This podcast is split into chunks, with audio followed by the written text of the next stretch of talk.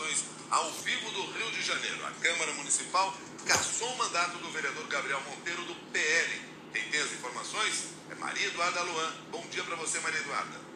Oi, Milton. Bom dia para você. Bom dia também ao nosso ouvinte. A Câmara de Vereadores do Rio decidiu cassar o mandato do ex-policial militar Gabriel Monteiro, do PL, por quebra de decoro parlamentar. Foram 48 votos a favor da cassação e dois contra, sendo um deles o do próprio Monteiro. Era preciso, no mínimo, 34 votos a favor da cassação do mandato do vereador, o equivalente a dois terços do total. Gabriel Monteiro perde o mandato após denúncias de assédio moral e sexual contra ex-assessores por gravar vídeos de sexo com uma menor de idade e por expor pessoas em situação de vulnerabilidade na internet. Pedido foi feito pelo Conselho de Ética da Casa. O único a votar junto com ele foi o vereador Chagas Bola, do União, suplente do ex-vereador Rogério Amorim. O vereador Carlos Bolsonaro, do Republicanos, não votou porque está de licença. Com a decisão, Gabriel Monteiro se torna inelegível ao cargo de vereador por oito anos. No entanto, ele é candidato a deputado federal pelo PL nas eleições desse ano. Mas com a cassação, o PSOL do Rio entrou com uma notícia de inelegibilidade contra o candidato Gabriel Monteiro para que o Tribunal Regional Eleitoral indefira a candidatura. E agora, no lugar de Monteiro, quem deve assumir o cargo é o suplente Matheus Floriano, como disse o presidente da Câmara Municipal, Carlos Caiado. Sendo a publicação sendo feita amanhã, imediatamente, semana que vem, o suplente será convocado. A publicação será feita segunda-feira e acredito eu, tenho conversado até com o procurador, a posse do novo vereador parlamentar será feita terça-feira. Agora, Gabriel Monteiro se junta a Jairinho, primeiro caçado na história da Câmara Municipal do Rio, também nessa legislatura, como os únicos caçados da casa. Milton. Muito obrigado. As informações do Rio de Janeiro foram de Maria Eduarda Lua, agora que são 6 horas e 6 minutos. Vamos a outros destaques desta sexta-feira.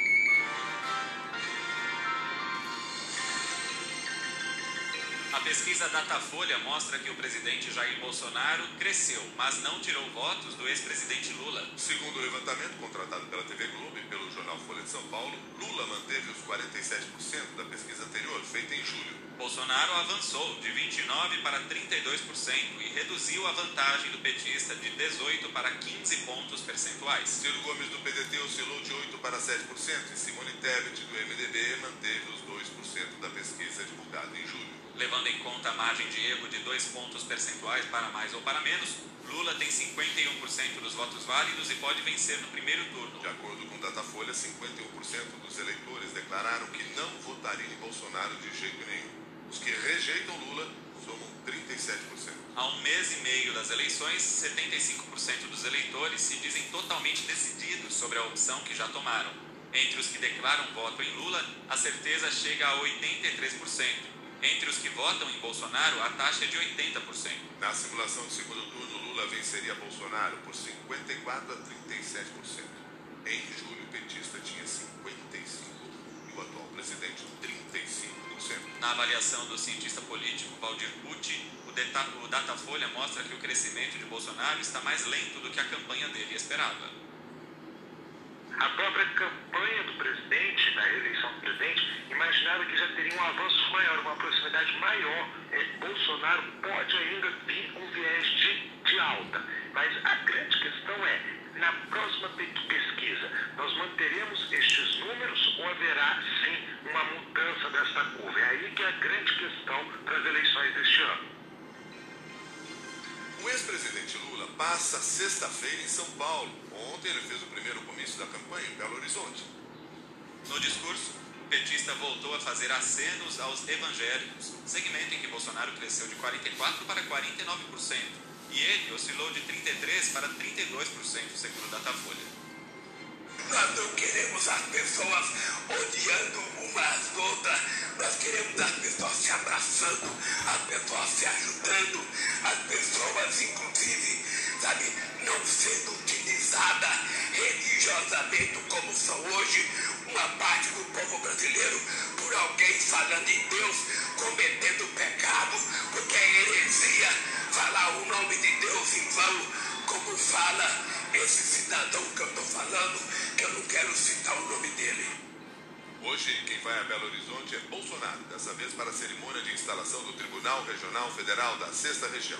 É a segunda vez que o presidente vai a Minas Gerais nesta semana. Ele abriu a campanha em Juiz de Fora. De acordo com o Datafolha, Lula tem 49% das intenções de voto entre os mineiros, 20 pontos a mais que Bolsonaro, que aparece com 29%. No Rio de Janeiro, a diferença é de 6 pontos. Lula tem 41% e Bolsonaro 35%. Entre os paulistas, a vantagem de Lula sobre o principal adversário é de 13 pontos. O petista tem 44% e Bolsonaro 31%. Ontem o presidente esteve em São José dos Campos e tratou mal um dos assessores durante conversa com jornalistas. Presidente ficou irritado ao ser questionado sobre a suposta articulação de um golpe por empresários amigos dele, caso Lula vença a eleição.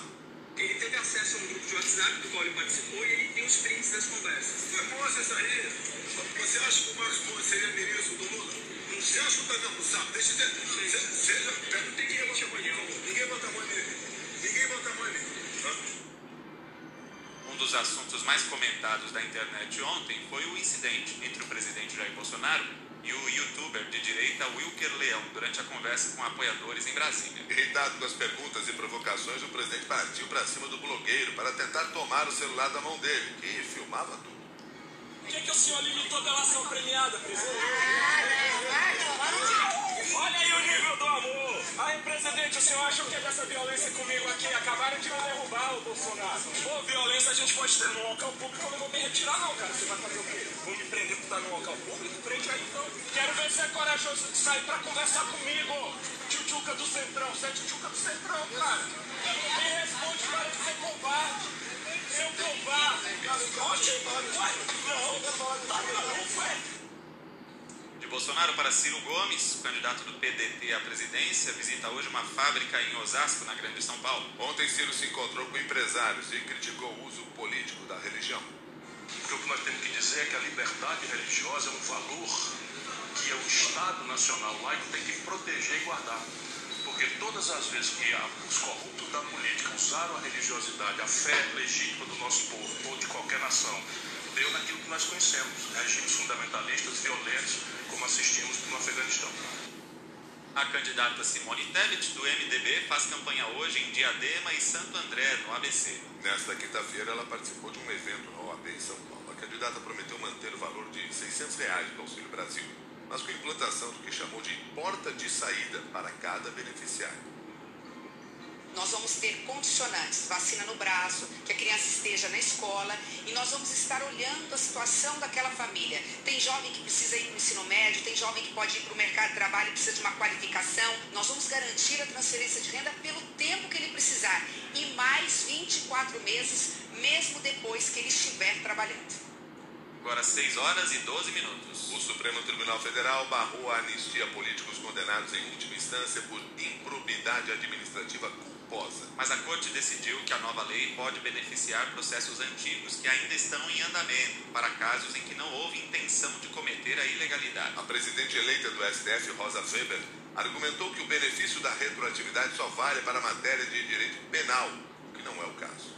A exceção no texto constitucional, como visto, é a retroatividade benéfica da lei penal, não alcançando, portanto, o direito administrativo sancionador, este dotado de maior dinamismo e voltado, em caráter precípuo, à construção de modelos prospectivos de tutela do interesse público. 6 e 13. Sem concorrência, um grupo espanhol arrematou o aeroporto de Congonhas e mais 10 terminais por mais de 2 bilhões e 400 milhões de reais. O ágio em relação ao lance mínimo estabelecido pelo governo foi de 231%. Congonhas é o segundo aeroporto mais movimentado do país e foi o principal entre os 15 leiloados nesta quinta-feira pela Agência Nacional de Aviação Civil. A única empresa interessada foi a espanhola AENA Desarrollo Internacional, que administra o Aeroporto Internacional de Madrid e já opera no Nordeste do Brasil. Além de Congonhas, a empresa vai operar durante 30 anos os aeroportos de Campo Grande, Corumbá e Ponta Porã, no Mato Grosso do Sul, Santarém, Marabá e Parauapebas, no Pará, e Uberlândia, Uberaba e Montes Claros, em Minas Gerais. O ministro da Infraestrutura, Marcelo Sampaio, justificou a falta de concorrentes no leilão. Vale destacar que nós estamos num cenário macroeconômico do mundo muito desafiante. Temos hoje é, na Europa